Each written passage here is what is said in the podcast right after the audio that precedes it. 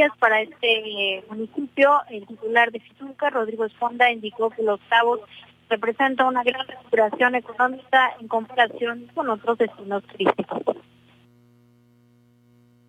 En los hoteles en el destino, como ven, ha sido mucho mayor que lo que está sucediendo en los otros destinos de competencia en México, además con una tarifa que es tres veces lo que tienen los otros destinos dentro de México. Y esto es algo que tiene que continuar siendo, es decir, nuestro posicionamiento, nuestro diferenciador y nuestra propuesta tiene que ser de valor, no de precio. No podemos,